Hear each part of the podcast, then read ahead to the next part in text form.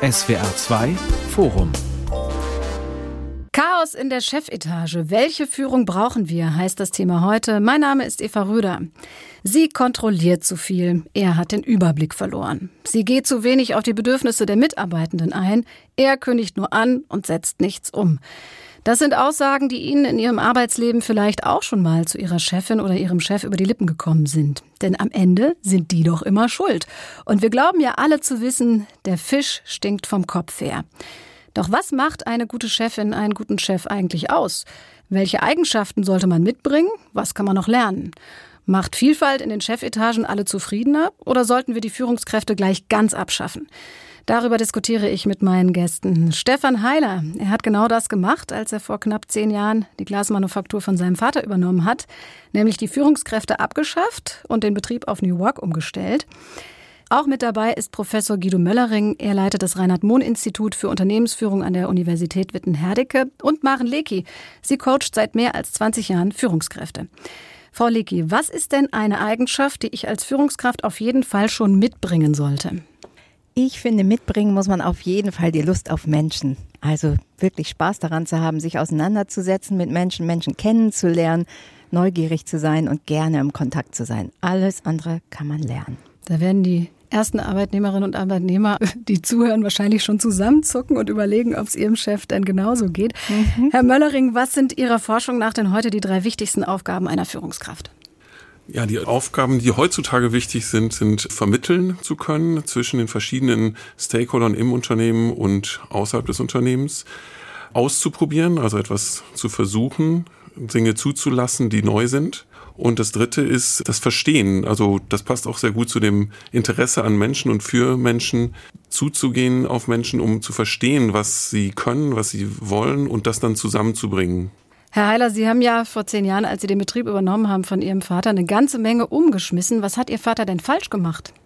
Ich würde das nicht als falsch oder richtig bezeichnen wollen. Ich hatte irgendwie nur die Idee, was eigenes machen zu wollen und hatte die Überzeugung, dass es wichtig ist, in einer Firma möglichst alle Gehirne zu aktivieren, sage ich mal, bei Entscheidungsprozessen mit einzubinden. Und da meinte ich, muss ich auch kulturell etwas dafür tun. Und dafür habe ich eben ja einen neuen Weg beschritten. Ja. Mhm. Und unter anderem eben die Zwischenebenen. Also Sie gibt es ja noch als Führungskraft, ja. aber sonst alle anderen Führungskräfte abgeschafft. Wie funktioniert Ihr Laden jetzt? Also wir haben die formale Führung abgeschafft. Es gibt keine Weisungsbefugnis mit Ausnahme des Geschäftsführers, den braucht es im Außenverhältnis, aber auch da habe ich im Innenverhältnis mir selbst untersagt und der Belegschaft versprochen, ich entscheide nicht mehr über Köpfe hinweg. Und wir gestalten seither gemeinsam zusammen mit der Belegschaft, ja, entscheiden wir über die Geschicke und die Entwicklung der Firma.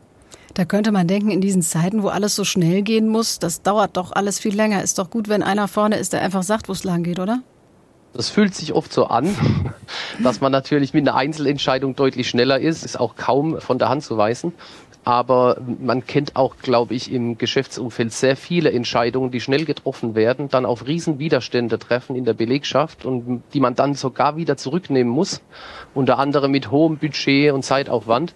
Und das, glaube ich, ist ein Riesenvorteil unserer Entscheidungsfindung. Die dauert manchmal ein bisschen länger, braucht ein bisschen mehr Abstimmung, aber ist dann eben mit einem extrem niedrigen Widerstandslevel verheiratet und das macht die Erfolgsaussichten für die Umsetzungsphase umso besser.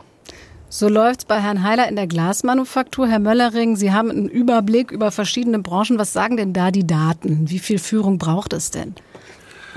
Also wie viel Führung gebraucht wird, das ist natürlich immer sehr situationsabhängig. Von daher kann man das nicht für ein Unternehmen sagen, dieses Unternehmen braucht so viel Führung, das andere etwas weniger. Also wir sehen einfach, dass heutzutage eine andere Form der Führung gebraucht wird. Also dass zum Beispiel dieses reine anweisungsbezogene Führen, dass das weniger wird und dafür die im Hintergrund stattfindende Führungsarbeit, die nicht direkt mit den Tätigkeiten zu tun tun hat, immer wichtiger wird.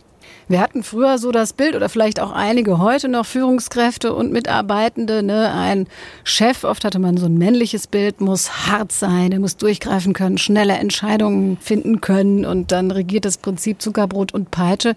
Frau Lecky, wie viele der Führungskräfte, die jetzt bei Ihnen ins Coaching kommen, denken denn immer noch so? Die, die mit Zuckerbrot und Peitsche unterwegs sind, gibt es natürlich noch. Das sind aber nicht die, die sich freiwillig einen Coach suchen. Die werden ja. tatsächlich manchmal überwiesen, in Anführungsstrichen, mit dem Überweisungsschein ihres Geschäftsführers nach dem Motto, mach den mal geschmeidiger. Das gibt es tatsächlich auch als Auftrag. Aber nein, die meisten haben verstanden, Zuckerbrot und Peitsche ist nicht mehr und haben gelernt oder lernen eben viel mehr argumentieren und überzeugen zu müssen, sowohl mit Inhalten als auch als Person. Also während man früher mit den Goldstreifen auf der Jacke wie der Pilot, je mehr Streifen, umso mehr hatte man zu sagen. Während man damit früher durchkam, ist es heute eher so, dass man als Person, Persönlichkeit auch mit seiner Authentizität überzeugen soll, dass man die Leute mitnehmen muss, dass man viel mehr den Sinn erklären muss, warum wir das machen. Dieses einfach, weil ich es sage, wie es ja früher wirklich vorkam, oder auch, was selbst ich noch gehört habe von meinem Vorstand damals, Obersticht unter, wer das heute sagt, hat schon verloren. Ne? Also, mhm. und selbst wenn es keine offene Revolte oder einen wirklichen Mittelfinger gibt, dann gibt es zumindest die innere Kündigung nach dem Motto, ja, du mich auch, weil was ist das für ein Stil, das geht heute gar nicht mehr. Aber da unterscheidet sich das doch sicherlich auch von Branche zu Branche. In der Buchhaltung muss ich vielleicht doch auch selber noch die Zahlen im Blick haben und an anderen kreativeren Bereichen kann ich eher mal dem ganzen freien Lauf lassen oder ist das auch schon überholt?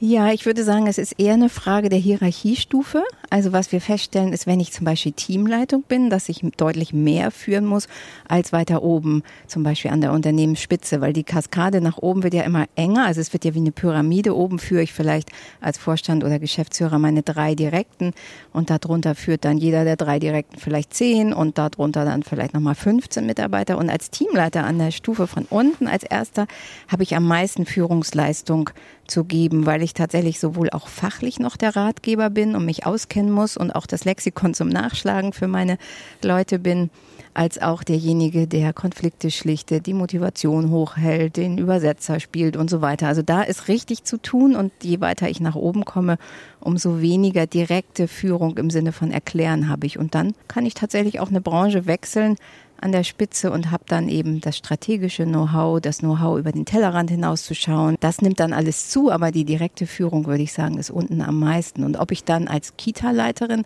ein Team führe oder eben ein Buchhaltungsteam, ist dann am Ende auch erstmal wurscht. Herr Mellering, Sie befragen ja regelmäßig Führungskräfte. Was ist denn derzeit die größte Herausforderung? Was benennen viele als ihre größte Herausforderung? Das größte Problem sind nach wie vor die Frustrationsspiralen, die dann entstehen, wenn man über verschiedene Führungsebenen hinweg sich die Situation anschaut. Und die meisten Führungskräfte werden ja selber auch geführt, wie die Kaskade das ja gerade schon zum Ausdruck gebracht hat. Und dort aufgerieben zu werden zwischen der Ebene drüber und drunter, also dass man von oben unklare Vorgaben, willkürlich wechselnde Vorgaben bekommt und von unten merkt, die Motivation ist nicht da, vielleicht auch, weil man sich schwer tut, das dann umzusetzen, was von oben kommt. Also da stellen wir sogar auch in dem Führungskräfteradar fest, dass es ungefähr ein Drittel der Führungskräfte gibt, die sich wirklich in ihrer Rolle auch unwohl fühlen, teils überfordert, teils fragen sie sich, warum tue ich mir das überhaupt noch an? weil dort tatsächlich in der Hierarchie über die Stufen hinweg Frust entsteht. Und das zu verhindern, das ist eine schwierige Aufgabe, weil man ja in mehrere Richtungen gleichzeitig arbeiten muss. Was gibt's denn da für Methoden? Wo setze ich dann an? Es gibt ja meistens zehn Baustellen. Also der erste Punkt ist immer, dass man das merkt, ne? dass man also hm. eben nicht nur in die eine oder in die andere Richtung schaut und dort irgendwo eine Veränderung versucht zu bewirken, mit der dann alles wieder in Ordnung ist, sondern dann wirklich das auch zu thematisieren, dass wir hier in einem systemischen Problem stecken und um das anzusprechen, braucht man natürlich eine gewisse Vertrauensgrundlage. Das Dilemma ist leider, dass die dann oft auch schon brüchig ist, wenn man vielleicht über längere Zeiträume diesen Frust erlebt hat. Aber da kann dann auch mal Hilfe von außen ganz gut tun, um dann darauf hinzuweisen. Herr Heiler, Sie hatten das Glück, dass Sie Geschäftsführer des Betriebs geworden sind, auch Mehrheitseigentümer sind. Das heißt, Sie konnten natürlich relativ eigenständig entscheiden und wollten die Mitarbeitenden stärker beteiligen, weil sie einfach so drauf sind. Aber auch bei Ihnen begann es mit einer Krise. Können Sie da mal näher drauf eingehen? Viele Betriebe scheitern alleine schon daran, äh, dass es eine Nachfolge überhaupt gibt. Ich glaube, da haben wir bei der Firma Heiler echt viel richtig gemacht. Aber natürlich war das so, dass wir zu Beginn unserer Transformation, also als ich frisch Geschäftsführer war, und auf die Belegschaft zugehen wollte, dann habe ich mir zuerst ein Team von Führungskräften zusammengetrommelt und habe versucht, mit denen in diese gleiche Überzeugungskraft zu kommen, dass die den Weg mit mir gehen wollten, damit ich nicht alleine auf die Belegschaft zu muss. Ich glaube, das war die erste Krise, die Sie vielleicht auch gemeint haben. Genau, dass das nicht auf Gegenliebe ja. stieß, ja. Können Sie da mal ein bisschen konkreter drauf eingehen? Wie sind Sie auf Ja. die zugegangen? Was konkret haben Sie denen gesagt? Das wünsche ich mir, dass sich das bei uns ändert. Also ich wollte erst mal zeigen, es ist nicht alles total easy bei uns. Wir müssen auch bei der Firma Heiler gucken, dass wir uns weiterentwickeln. Das war die erste Stufe. Die zweite Stufe war dann die, dass ich gesagt habe, ich stelle mir das anders vor. Ich möchte meinen eigenen Weg finden, möchte die Menschen, die jetzt hier im Raum sind, eben die Führungskräfte und Nachwuchsführungskräfte dazu einladen, Führung neu zu denken. Ich möchte formale Führung abschaffen. Ich möchte die Mitarbeiter befähigen, Entscheidungen mitzutreffen. Und dafür habe ich eben geworben. Und das haben wir in intensiven Workshops gemacht, über eine ganze Phase, anderthalb Jahre Mühe reingesteckt. Mit dem ja, Ergebnis, dass überhaupt keine Gegenliebe für mein Vorhaben entstanden ist.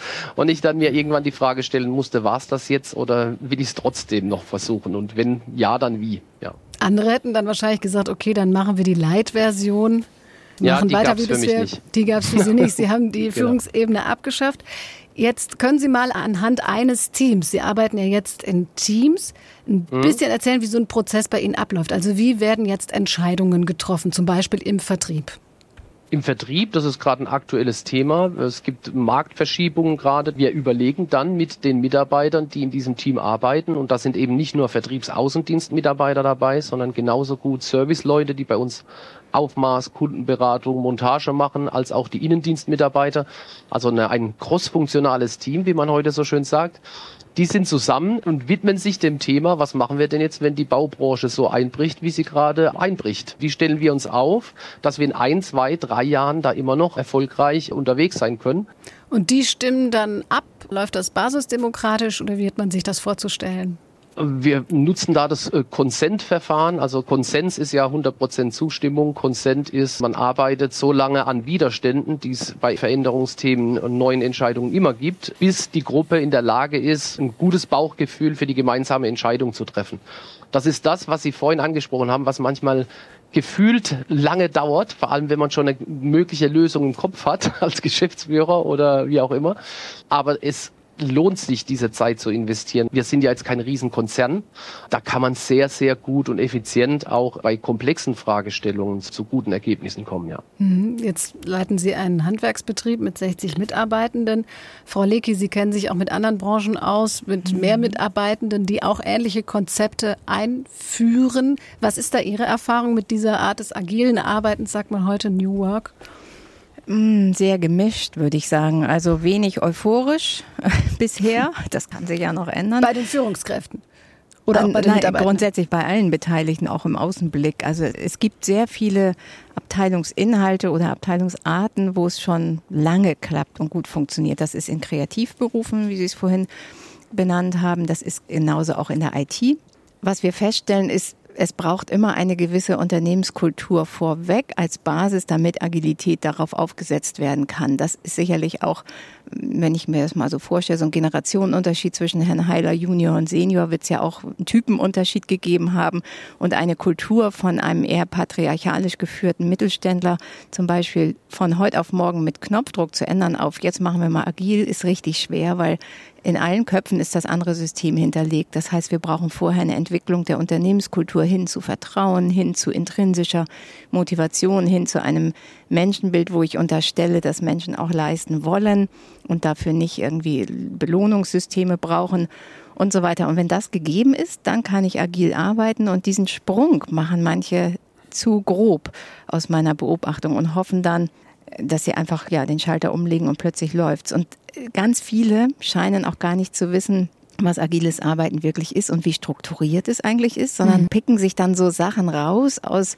ja, der Google-Welt oder Start-up-Welt und finden dann, wenn sie sich jetzt auch in Vorständen, ganz klassisch konservativen Vorständen, wo es dann plötzlich heißt, so, jetzt lassen wir die Krawatten weg und so, ab heute bin ich der Thomas. Und dann stellen wir noch einen Billardraum auf und dann machen wir hier irgendwie noch ein Bällebad für Manager und dann bin ich total agil. Nee, also so ist es nicht. Spätestens nämlich, wenn ein Fehler gemacht wird und dann wieder alle danach fragen, wer hat Schuld, wer hat's verbockt, dann weiß ich ganz genau, da ist mit Agilität noch lange nichts. Ja. Herr Möllering, Vertrauen ist ja auch ein Fokus Ihrer Forschung. Wie kann ich denn als Führungskraft überhaupt Vertrauen aufbauen? Also Vertrauen hat ja immer viel mit Verwundbarkeit zu tun. Das ist der Ansatzpunkt eigentlich, dass im Unternehmen die Mitarbeitenden untereinander verwundbar sind, dass das Unternehmen als Ganzes Risiken eingeht und auch dabei Rückschläge erlebt. Und ich glaube, wenn wir an dem Punkt ansetzen, auch aus der Sicht von Führungskräften, das anzuerkennen und auch die eigene Verwundbarkeit als Führungskraft auch anzuerkennen, dann wird daraus eine Gegenseitigkeit. Ansonsten sind einige Dinge bekannt, die was mit Vertrauenswürdigkeit zu tun haben. Also zum Beispiel Wohlwollen auszustrahlen gegenüber den Vertrauensgebenden und auch selber eine gewisse Integrität zu zeigen im Sinne von, dass man nicht ständig seine Prinzipien ändert oder seine eigenen Prinzipien missachtet und drittens auch die eigene Kompetenz zu zeigen. Das muss nicht immer direkt eine Fachkompetenz sein. Das kann auch einfach bedeuten, dass man den Überblick über Probleme behält und weiß, wovon man spricht. Jetzt hat Herr Heiler insofern vielleicht noch den Vorteil, als er die Möglichkeit hat, Vertrauen aufzubauen und sich verwundbar zu machen und dann so schnell aber seinen Job nicht verliert. Wenn man in irgendeinem Konzern im mittleren Management ist und sich verwundbar macht, dann ist man vielleicht auch ganz schnell weg vom Fenster, ne?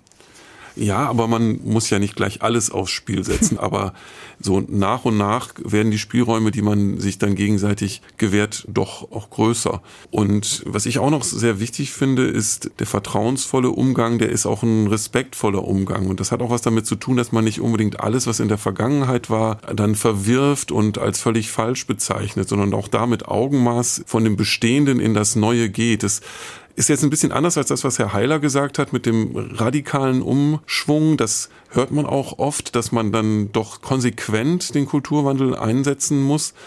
Aber tatsächlich auch aus Studien, die wir selber gemacht haben, bei Automobilzulieferern zum Beispiel, sehen wir doch, dass man eigentlich in der Praxis einen Weg braucht, in dem das Neue zu dem bisherigen dazukommt und man nicht einen allzu harten Bruch hat und indem man eben sozusagen auch die Leistungen der Vergangenheit anerkennt und eine Chance gibt, das in die Zukunft zu führen und das ist auch eine Form von Anerkennung und auch eine Einsicht, dass man ja auf der Suche ist und nicht schon wieder alles geklärt hat. Dann kommen aber wahrscheinlich schnell wieder die kritischen Stimmen, die sagen, ja, ihr zieht's ja nicht richtig durch, ihr werft ja nur mit Englischvokabeln um euch und es passiert aber gar nicht genug oder es ist nicht die reine Lehre. Aber genauso wenig hilfreich ist natürlich, wenn man vordergründig irgendeine Sau durchs Dorf treibt und dann kommt die nächste. Also das Ganze muss schon etwas tiefer gehen und dann ist es auch egal, welches Label das dann hat, ob es dann Lean Management heißt oder agiles Management oder einfach nur der neue Weg der XY GmbH. Ich wollte gerade noch mal zwei Punkte ergänzen zum Thema Vertrauen, die mir so am Herzen liegen. So im Tagesgeschäft, im Alltag, das Thema Fehlerkultur. Wie gehe ich damit um, wenn was falsch gelaufen ist? Hänge ich denjenigen oder suchen wir zusammen nach einer Lösung und ich sage, hey, super, dass das passiert ist, weil es lehrt uns alle etwas. Das Zweite, was ich wichtig finde, ist Ehrlichkeit, dass ich so wenig Etikettenschwindel wie möglich habe. Also es gibt ja oft diese dramatischen Sparrunden, sind im Moment ja auch wieder ganz beliebt, dass dann der Vorstand ausgibt, so minus 15 Prozent von allen im Budget und also wenn es das nicht wird, dann wird's, gehen wir pleite und dann werden nur acht Prozent geliefert in der ersten Runde und dann heißt es ja super, weil mit fünf wären wir auch schon nach Hause gegangen. Ne? Also diese Etikettenschwindel, der ganz häufig bei Restrukturierungsprojekten gemacht wird, der zahlt natürlich auch nicht in Vertrauen ein. Und vielleicht auch die Hilfsbereitschaft, weil wir ganz viele hochbelastete Mitarbeitende haben. Gerade in den Branchen, wo wenig verdient wird, sehen wir ganz, ganz starkes Betroffensein durch Inflation, durch Preissteigerung und so weiter. Und auch da ein Ohr zu haben und irgendwie einen Weg zu finden, jemandem ja, zu helfen. Auch das finde ich ist ein sehr schöner Aspekt, der das Vertrauen in eine Führungskraft auch nochmal stärkt, was man im Mittelstand ja sehr häufig auch hat, was es bei Herrn Heiler wahrscheinlich auch gibt, dieser ja fast schon wohlwollende patriarchalische Ansatz, wir lassen hier keinem Regen stehen, sondern kümmern uns auch. Das finde ich auch nochmal ganz schön. Das ist tatsächlich ein interessanter Aspekt, Herr Heiler. Der Patriarch, das ist so dieses Klischeebild, nach dem wohl auch Ihr Vater vor allem geführt hat. Ja, der gibt mehr vor, aber er hält natürlich auch seine schützende Hand über das Unternehmen und übernimmt die Verantwortung für alles. Wie sind Ihre Mitarbeitenden mit diesem Wechsel umgegangen, auch selber mehr Verantwortung wirklich für das eigene Handeln und den Gang des Unternehmens zu tragen?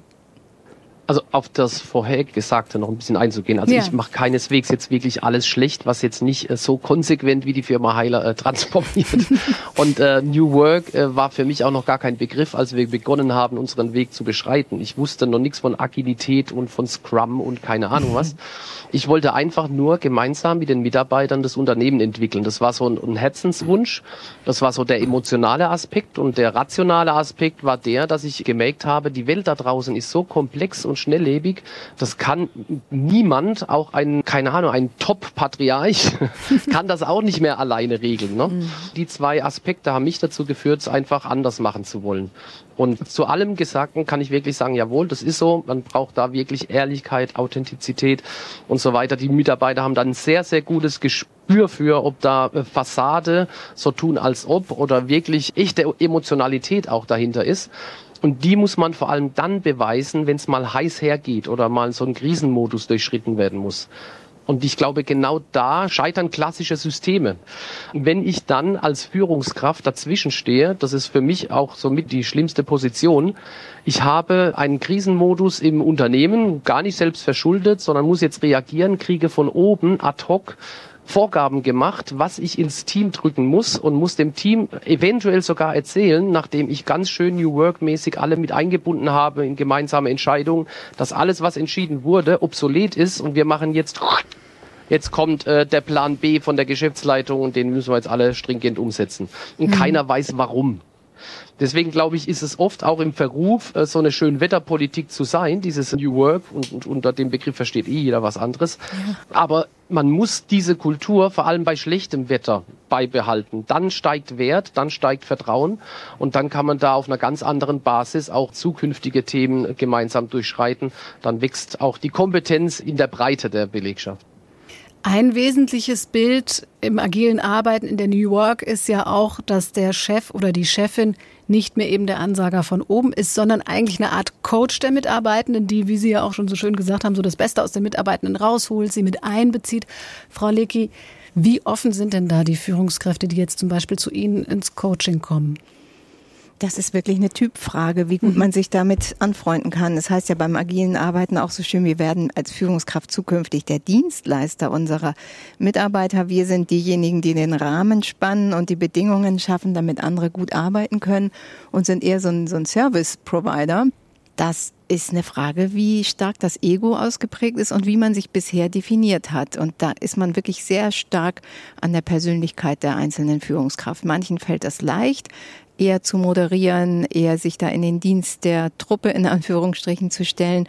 Und andere finden das ganz furchtbar, machen sie einfach auch nicht. Also das ist auch nichts, was man befehlen kann. Wenn man eine Führungskraft hat, die das nicht kann und auch nicht will, vor allen Dingen, dann wird sie es auch wahrscheinlich nicht machen. Okay, dann kann ich noch so ein offener Charakter sein und noch so gute Einstellungen haben. Ich brauche ja aber auch die richtige Struktur, Herr Möllering, oder? Manchmal habe ich vielleicht gar keinen Gestaltungsspielraum. Die Führungslinien an sich, ob man die jetzt etwas flacher hält oder nicht, die sagen noch relativ wenig über den Umgang miteinander aus. Und dort ist eben tatsächlich strukturell eher die Frage, wie viel Zeit bleibt eigentlich dafür, Führung als Praxis zu leben und auch zu reflektieren? Und wenn man da einen Aspekt mal herausgreifen möchte aus dem agilen Arbeiten, Agile Coaches machen ja eigentlich nichts anderes, als sozusagen den Prozess zu begleiten und immer wieder die Frage zu stellen, wie arbeiten wir eigentlich? Funktioniert mhm. das eigentlich gut? Und also, dass es sowas gibt, das ist sehr wichtig und macht die Führung einfacher und eben auch, weil sie eher als eine Praxis gelebt wird. Das ist mir auch noch sehr wichtig. Wir reden so viel viel über die Führenden, über, über Persönlichkeiten, die als Führungskräfte auftreten. Eigentlich ist Führung eine Praxis, die kollektiv stattfindet, bei der die Geführten genauso wichtig sind wie die benannten Führenden und bei deren, denen also quasi die Art der Zusammenarbeit, die Art der Kooperation und Koordination sehr individuell sein kann und aber eben gemeinsam erbracht werden muss. Und da beschäftigen wir uns heutzutage in der Führungsforschung eigentlich auch gar nicht mehr so viel mit den Führenden, sondern vielmehr mit den Geführten. Herr Heiler, Sie setzen das ja genauso um. Bei Ihnen tragen ja die Mitarbeitenden Verantwortung und werden aber eben auch involviert. Wann hatten Sie denn das Gefühl, so jetzt ist es angekommen in der Belegschaft? Jetzt wissen die das auch echt zu schätzen und sind so in einen Flow gekommen, wo sie damit gut arbeiten können? Ich hatte das Glück, nach dem Misserfolg mit dem kleinen Change-Team die Entscheidung zu treffen, ich gehe auf die gesamte Belegschaft zu und frage einfach, wer hat denn Lust mitzumachen? Mit der Option auch das Ganze abzulehnen. Und ich hätte in der Konsequenz dann tatsächlich auch beim Geschäftsführeramt abgegeben, hätte einen Fremdgeschäftsführer äh, gesucht. Aber die Belegschaft hatte zum Glück Lust mitzumachen. Mhm. Und dann war einfach die Geschichte, es gab relativ wenig Grundstruktur am Anfang. Also waren nur ein paar Grundregeln klar, Grundprinzipien klar. Und wir haben mit den Mitarbeitern gemeinsam überlegt, wie können wir die Firma gestalten. Also inklusive, wer arbeitet denn in welchen Teams. Wir haben unsere funktionalen Abteilungen aufgelöst und eben diese großfunktionalen Teams, wir haben es Organe damals genannt, teilt man den Vertrieb nach Regionen oder nach Produktgruppe oder nach Kundengruppe auf und so weiter. Das waren alles moderierte Prozesse, die aber auf breiter Ebene alle Mitarbeiter involvierten und die Firma quasi entstehen ließ, so langsam peu à peu, wie sie jetzt heute ist. Und die erste Situation, als ich gemerkt habe, jetzt ist es so gut wie etabliert, war 2016. Da waren wir dann zwei Jahre gut durch mit mhm. dem Thema. Und da war tatsächlich kein einziger Mitarbeiter mehr, der noch aus der alten Führungsriege auch noch mit ein bisschen Führungsanspruch in der Unternehmung unterwegs war. Da waren noch zwei aus diesem ursprünglichen Team da. Das waren zwei Damen, Nachwuchsführungskräfte. Die hatten sich dafür entschieden, den Weg mitzugehen. Und da war so spürbar, jetzt ist es etabliert, es ist für die Leute normal. Und dann gab es Initiativbewerbungen von Leuten, die nicht mehr geführt werden wollten oder tatsächlich auch nicht mehr führen wollten. Also wirklich hochdekorierte Führungskräfte, die gesagt haben, gibt es bei Heiler irgendwo einen Platz? Ich habe Lust mal wieder richtig zu arbeiten.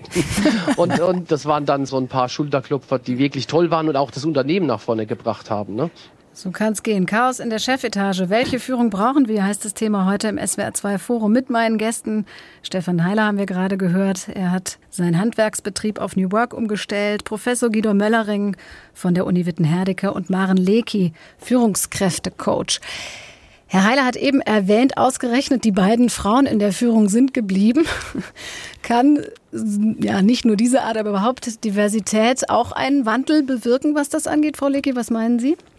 Ja, davon bin ich überzeugt und er muss Änderung bewirken. Das hoffe ich mir ganz stark. Und ja, Diversity dann eben nicht nur in Mann-Frau-Kategorien gedacht, sondern auch verschiedene Altersklassen, verschiedene Hautfarben, verschiedene Hintergründe. Auf jeden Fall kann man von dieser Unterschiedlichkeit profitieren. Und wir sehen große Unterschiede, je nachdem, was ein Mensch schon erlebt hat, welche Biografie er mitbringt, führt er eher so oder so, hat mehr Verständnis für das oder das und ist ganz anders im Fell gefärbt. Und diese Unterschiedlichkeit macht Diskussionen lebendiger, sie macht Entscheidungen tragfähiger, sie macht Entscheidungen fruchtbarer, weil man verschiedene Aspekte auch der zukünftigen Kunden gleich mit einbezieht, weil man sie mit am Tisch sitzen hat. Ja, auf jeden Fall können wir davon nur profitieren. Herr Möllering, Diversität in den Führungsetagen ist sicher gerechter, aber kann sie auch so einen Kulturwandel herbeiführen? Was sagen die Daten? Also es ist äh, interessant, weil auf der einen Seite würde ich das auch sehr unterstützen, dass Diversität nicht unbedingt als Selbstzweck zu sehen ist, sondern auch zur Kreativität beiträgt und vor allen Dingen auch zur Flexibilität. Und ich glaube, das ist äh, strategisch entscheidend, dass ein Unternehmen insgesamt und aber auch in seinen verschiedenen Führungsebenen flexibel reagieren können muss auf neu auftretende Probleme, auf unbekannte Herausforderungen, die man zum ersten Mal vor sich hat. Und da ist eben Diversität sozusagen als Potenzial sehr wichtig. Eine Sache finde ich schon auch interessant hier und nicht nur im Bezug auf Geschlechter. Also Führungskräfte haben doch auch häufig heutzutage noch eine rosarote Brille auf. Also wenn wir zu aktuellen Problemen fragen, Gendern, Inflation, damals in der Pandemie, dann ist doch sehr oft bei den Führungskräften die Haltung, ja, also bei mir ist eigentlich alles super, bei mir läuft das und ja, die Gesellschaft hat gewisse Probleme. Da wird dann oft doch für den eigenen Kontext gesehen, dass eigentlich alles super ist, aber die großen Probleme der Gesellschaft sind wohl noch nicht bei denen angekommen. Und das mhm. finde ich eher schwierig und da muss man doch auch immer wieder Führungskräfte dafür sensibilisieren, dass nur weil es sich bei ihnen noch irgendwie ganz gut anfühlt, die Probleme, die zum Beispiel Herr Heiler versucht hat zu antizipieren, auch auf sie dann zukommen und dass man schon doch sich damit beschäftigen muss. Auf der anderen Seite gibt es von den Geführten dann eben auch die Neigung, sich einfach auch relativ blind auf Führungskräfte noch zu verlassen und dann zu erwarten, dass die Führungskräfte es schon irgendwie richten werden. Damit überschätzt man sie eigentlich auch. Zu dieser rosaroten Brille, finde ich, war die Corona-Zeit ein richtiger Augenöffner für ganz viele. Ich denke da gerade an ein Kundenunternehmen, das geschockt war darüber. Das ist in einer Dienstleistungsbranche mit sehr hohem Gehaltsniveau und sehr hohem Ausbildungsstand. Und die waren geschockt darüber, wie viele Frauen sie haben, die zu Hause von ihren Männern geschlagen wurden. In der Pandemie zu Hause, im Homeoffice, da wurde es ja alles sichtbar. Wie viele Frauen sie haben, die alleinerziehend sind und überhaupt nicht wissen, wie sie es geregelt kriegen sollen. Und also plötzlich schwappte sowas wie das echte Leben da rein. Und die waren wirklich richtig entsetzt. So was, das gibt es auch bei uns. Und ich glaube, es hat oft auch damit zu tun, wie sind Führungskräfte, wie sind die groß geworden. Und die haben einfach sehr oft ein relativ heiles heiles Leben in einer heilen Welt gehabt. Deswegen bin ich auch so für Diversity im Sinne von, wenn ich jetzt mal den soziologischen Begriff der Schichten nehmen kann oder der Klassen, dass man das mischt, ne? dass man ich an einen Kundenunternehmen denke, ist eine Stadtreinigung mit Müllabfuhr und allem drum und dran. Da gibt es eben auch Führungskräfte, die selber sich von unten hochgearbeitet haben und wissen, wie das ist, wenn der Monat zu lang ist, länger als das Budget. Diese Erfahrung kann ich natürlich niemandem bringen, aber nee. ich kann ja Führungskräfte fortbilden, weiterbilden. Ja. Was ist denn dabei elementar? Was kann ich denn überhaupt noch lernen? Interessant sind Sozialprojekte, wo man gemeinsam mit Führungskräften zum Beispiel Obdachlosenunterkünfte streicht oder irgendwelche Hütten baut oder also jetzt die einen sozialen Zweck haben oder Kinderspielplätze renoviert. Aber also, ändert das wirklich was an der Einstellung? Ja. Man denkt immer, das sei so eine Werbeaktion von einem Unternehmen, nee. unsere Führungskräfte. Also ich weiß nicht, was die Forschung dazu sagt, aber es ist erstaunlich, was es schon in diesen Workshops und in diesen Sessions, die wir manchmal auch in Workshops haben, schon auslöst. Doch dieses Erleben, dieses Konfrontieren mit anderen anderen Menschen, mal in andere Jobs zu schlüpfen, das bewirkt eine ganze Menge. Einfach Perspektiverweiterung würde ich das zum einen erstmal nennen. Das andere finde ich, was man lernen kann, ist über sich selbst zu reflektieren, sich immer wieder zu hinterfragen, bin ich für das gerade geeignet, was da auf mich zukommt? Bin ich so flexibel, dass ich mit einer Situation umgehen kann, die es noch nie gab? Und das sagte Professor Möllering ja auch, das ist eine große Herausforderung für Unternehmen, ja. Aber das ist ja vielleicht die elementare Frage, Herr Möllering. Wie finde ich denn raus, ob ich überhaupt geeignet bin und wo ich mich noch weiter fortbilden muss und was ich überhaupt noch machen muss, damit ich dann am Ende eine Führungskraft werde, die gut ist? Ja, also ob ich geeignet bin, also da kommt natürlich ein Echo aus dem letzten Jahrhundert, wo man denkt, manche Menschen sind dazu geboren, genetisch irgendwie prädestiniert zu führen. Ich glaube, da hilft es sehr, eben nicht so sehr an die Führungspersönlichkeiten zu denken, sondern an Führen als Praxis und als eine kollektive Aufgabe. Und da kann sich dann wirklich jeder zutrauen, was dazu beizutragen. Manchmal ist man ja gerade, wenn man noch nicht so viel Erfahrung hat, in der Lage, viel Initiative zu zeigen, zeigen und irgendwas Inspirierendes hineinzubringen und so dass man sich da auch durchaus zutrauen sollte in so einem Prozess, in dem es eigentlich darum geht, dass mehrere Leute zusammenarbeiten wollen, um etwas zu erreichen und dass das irgendwie koordiniert werden muss, dort dann auch das äh, inspirierende Element reinzubringen und vor allen Dingen auch die Initiative immer wieder reinzubringen. Wenn man einen Drang verspürt, irgendetwas zu bewegen, dann sollte man den auch ausleben und nicht abwarten, dass Erfahrenere dann voranschreiten.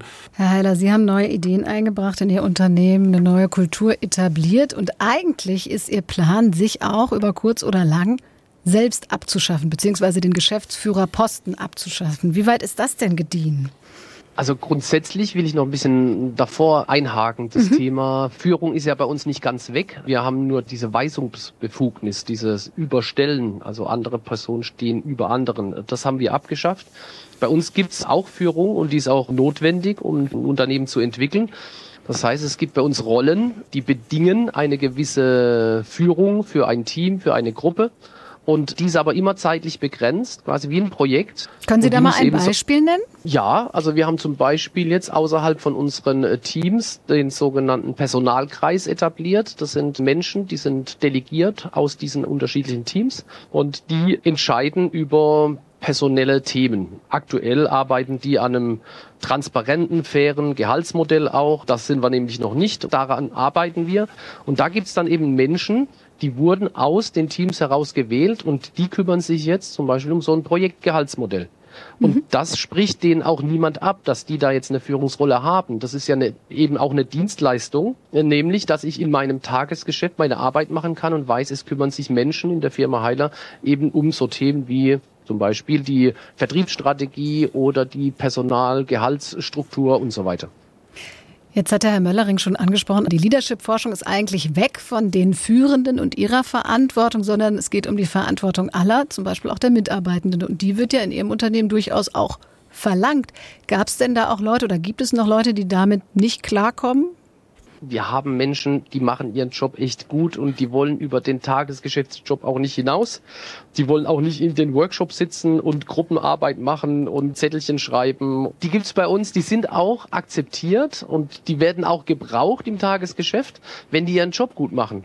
Aber für unsere Kultur ist es essentiell notwendig, dass es Menschen gibt, möglichst viele, die bereit sind, in ihrem Fachthema oder auch darüber hinaus, sich weiterentwickeln zu wollen. Das ist eine Persönlichkeitsentwicklung. Auch für mich persönlich war das Persönlichkeitsentwicklung vom klassischen Chef quasi, der ich ja so ein bisschen auch war. Ich war davor ja Marketing, Vertriebsleiter auch.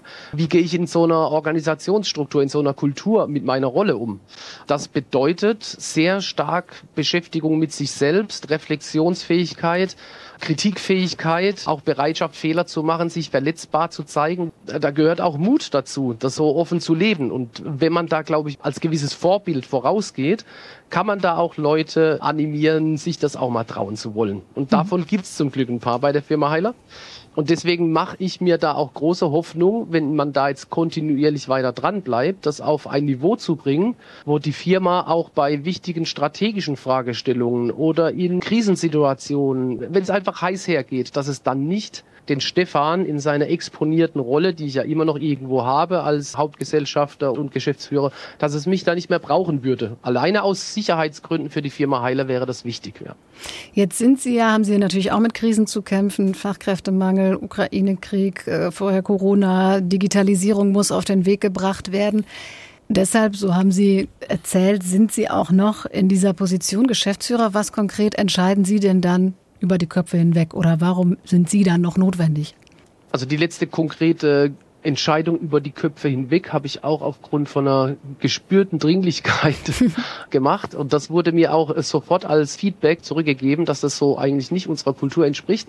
Da ging es um eine Neueinstellung einer Person, die bei uns das E-Commerce verantworten sollte, also quasi E-Commerce neu aufbauen. Wollte ursprünglich eine separate Firma mit, einer, mit anderen Beteiligungen aufbauen. Das ging eben nicht so aus, wie wir uns das vorgestellt hatten. Und dann habe ich gesagt, ich stelle diese Person bei der Firma Heiler ein. Mhm. Auto besorgt, Arbeitsvertrag gemacht und bums, da war er. Und so machen wir das eben normalerweise genau nicht, sondern wenn ich jetzt so ein Vorhaben habe in unserer heutigen Kultur, müsste ich eigentlich auf die Belegschaft zugehen oder auf den Vertrieb mindestens und sagen, ich habe da eine Idee, ich glaube, wir müssen E-Commerce bei uns erschließen, weil so und so Argumente dafür bringen, Bewusstsein schaffen und dann für meinen Vorschlag werben. Hm. Herr Mördering, bei Herrn Heider haben schon die Mitarbeitenden aufbegehrt, weil sie schon so in dieser Kultur verankert sind und Verantwortung übernommen haben. Sie haben das Thema ja angesprochen. Die Leadership-Forschung ist schon soweit, aber in den Unternehmen, da dauert es ja noch eine Weile. Wie kriegt man das denn hin, dass auch die Mitarbeitenden sich mehr integrieren oder mehr bewusst mitentscheiden wollen? Also dafür ist wirklich wichtig, dass man die Mitarbeitenden eben nicht so sieht und behandelt wie kleine Kinder. Ich glaube, diese Haltung, die muss grundsätzlich überwunden werden, aber von beiden Seiten. Im Bad Leadership gibt es auch eine Verantwortung seitens der Geführten, dass sie kein Feedback nach oben geben, dass sie ja nicht gelernt haben, auch mal Widerstand zu leisten und das auszuhalten, dass die Führungskraft natürlich erstmal dagegen hält. Also es gibt auch Bad Followership und da müssen wir, glaube ich, einfach mal ran und auch die Geführten dann ehrlich darauf ansprechen, dass sie eigentlich ja auch Führende sind, nur eben von unten oder halt eben im Team mit der nominellen Führungskraft. Frau Lecke, ein Beratungsunternehmen hat letztens erst wieder eine Umfrage gemacht unter Mitarbeitenden und da stellte sich raus, nur ein Viertel ist vollends zufrieden mit der Führungskraft. Müssen die einfach selber mehr Verantwortung übernehmen? Was meinen Sie? Ich glaube, eine Führungskraft ist auch immer eine Projektionsfläche für all den Frust, den ich sowieso gerade mal loswerden will. Und dann eignet sich so ein Chef ja eigentlich ganz gut, um da immer wieder drauf rumzutrampeln. Ja, ja, nur wie differenziere ich das, wenn ich jetzt von draußen äh, drauf gucke oder als Geschäftsführerin oder wie auch immer und ich möchte da was ändern in meinem Unternehmen? Wie kann ich unterscheiden, was läuft wirklich schief und was ist einfach, ach naja, der Chef ist halt doof? Ein Kriterium, wenn ich von oben auf Führung gucke, ist auf jeden Fall der Erfolg, den eine Führungskraft mit ihrem Team hat. Ob sie Ergebnisse erreicht, ob sie kreativ ist, ob sie flexibel ist, ob sie Entscheidungen trifft, ob es da vorangeht, ob sie gute Leute entwickelt, ob die Fehlzeiten gering sind, die Entwicklungstage hoch. Also all diese Dinge, wir können Führung schon messen. Und auf die Geführten zu schauen, ich finde auch, dass es höchste Zeit wird, auch angesichts der Werte, die jetzt im Moment gerade ja auch heiß diskutiert werden, Generation Y und Z. Ich sehe nur leider so eine Art, ich nenne es mal in Anführungsstrichen, Beißhemmung bei Führungskräften, dieses Feedback auch an Geführte zu geben. Bringt euch mehr ein, übernehmt mehr Verantwortung, gebt mir Feedback, seid offen. Weil es immer ganz schnell heißt, ja, aber wenn ich das jetzt zu dem sage, dann kündigt er und da draußen stehen ja keine mehr. Also ich muss ja heute um jeden kämpfen, der gerade da ist.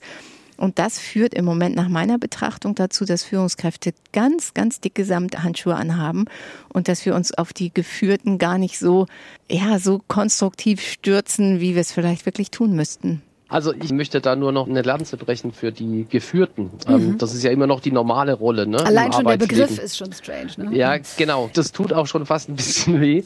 Und ich möchte nur auf den gesellschaftlichen Rahmen auch hinweisen, weil man lernt ja heute schon außerhalb der Familie aller spätestens, manchmal sogar schon in der Familie relativ heftig, aber schon im Kindergarten geht's los, dass man da bewertet wird, dass man da relativ wenig Freiraum hat. In der Schule, wer gut funktioniert, also im Sinne der Schule, der macht einen relativ schlanken Fuß. Wer rebellisch ist, kreativ, vielleicht auch mal aufbrausend, emotional, authentisch und so, der hat es dann eher ein bisschen schwerer in der Schule. Und meistens kommen die einigermaßen chemisch gereinigt dann irgendwann ins Berufsleben und haben vielleicht auch die erste Konfrontation mit einer Führung, die vielleicht ein direktes Feedback jetzt auch nicht so gut wegsteckt.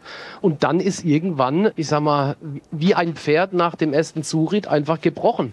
Mhm. Ja, und dann muss man wieder langsam aufpäppeln. Und bei manchen schafft man das relativ einfach, indem man einfach Freiraum schafft und vertrauensvolles Umfeld schafft.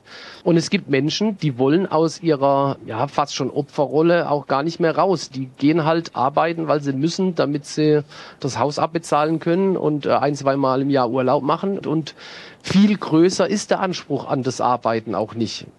Der gesellschaftliche Wandel dauert lange, Herr Heiler, aber was würden Sie jetzt aus Ihren konkreten Erfahrungen heraus denn anderen Führungskräften empfehlen, die vielleicht auch einen Wandel in ihrem Unternehmen einleiten wollen? Was ist das Erste, woran sie sich machen sollten? Also wenn man Lust verspürt, das eventuell so radikal oder konsequent machen zu wollen wie ich, dann sollte man gucken, dass Kapital und Führung in einer Hand ist am besten. Das ist äh, eine sehr gute Voraussetzung. Mhm. Wenn ich jetzt als angestellter Geschäftsführer so eine Geschichte machen will oder vielleicht sogar in der zweiten Führungsriege mein Team so entwickeln möchte, ohne dass es in das Gesamtgefüge passt, dann wird das über kurz oder lang auf jeden Fall scheitern. Ne? Frau Lecky, welche Haltung muss ich mir als Führungskraft bewahren und was muss ich tun, um gut zu bleiben oder zu werden? Ich glaube, zum Bewahren ist Freude wichtig, fällt mir als erstes ein je mehr Spaß und Freude ich an meiner Aufgabe habe, je mehr ich meine Messgrößen so einstelle, dass ich positive Erlebnisse habe. Also das ist ja etwas zum Beispiel, wo Führungskräfte so mit hadern, dass sie sich noch mit den Messgrößen von vorher messen, nämlich sagen, wie viel Arbeit schaffe ich in welcher Zeit und mit welcher Qualität. Und plötzlich stellen die fest, ich habe den ganzen Tag nichts geschafft. Wo es dann immer heißt, doch, du hast geführt. Und dieses Führen für sich nochmal runterzubrechen auf, was ist ein erfolgreicher Tag, was macht mir Freude. Ich habe jemanden entwickelt, vielleicht vom schüchternen Häschen zum Moderator eines Meetings oder ich habe jemanden dazu gebracht, eine Dienstleistung für ein Team zu übernehmen. Und ich sehe, dass wir gemeinsam Erfolg haben und ich kriege hier ein Lächeln und kriege da eine Geschichte anvertraut. Also diese Dinge wie so kleine Schätze in sich einzulagern und daraus Freude zu ziehen. Ich glaube, wenn ich Freude an meiner Tätigkeit als Führungskraft habe, dann strahle ich das auch aus und dann habe ich auch Lust, die anderen mitzunehmen und kann so ein Feuer entzünden und mit dieser kleinen Fackel den ganzen Tag über den Flur laufen. Das heißt, ich muss mir meine Motivation und meine Freude, meine Energiequelle auch in mir selbst erzeugen. Und dann habe ich, glaube ich, eine echt gute Haltung, mit der ich dann auch Katastrophenzeiten und Bekloppte um mich herum ganz gut ertragen kann. Humor ist da wahrscheinlich auch noch hilfreich.